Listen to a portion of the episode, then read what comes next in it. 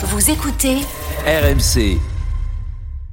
RMC, la solution conso. Tous les matins, Géraldine, tu nous donnes euh, des astuces pour rebooster un petit peu notre, notre pouvoir d'achat qui en a bien besoin ce matin. Tu nous parles de pochettes surprise.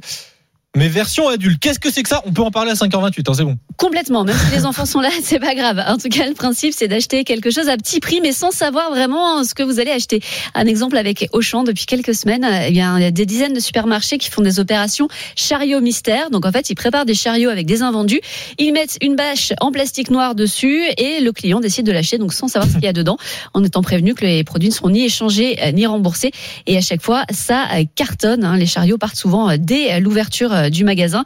Pour le magasin, bah, ça lui permet d'écouler du stock qui n'aurait pas été vendu Eh oui. autrement. Et pour le consommateur, bah, c'est la promesse d'acheter à prix vraiment cassé, avec le petit côté marrant, hein, excitant de la surprise en mode caverne On d'Alibaba. découvre après les produits qu'on Ouais. qu'on a achetés. Moi, ça me fait un peu peur, mais, mais c'est vrai que c'est une, bonne solution euh, pour, pour économiser un peu d'argent. Dans, dans mon souvenir, on était quand même souvent un peu déçus avec, euh, avec les pochettes surprises. Là, ça vaut le coup. Alors d'un point de vue purement économique, oui, pour les caddies mystères d'Auchan, par exemple, tu as une réduction de plus de 60% pour tout ce qui est jouets, déco, petit électroménager, 34% lorsque c'est de l'alimentaire, hein, pour respecter la loi Egalim. Hein.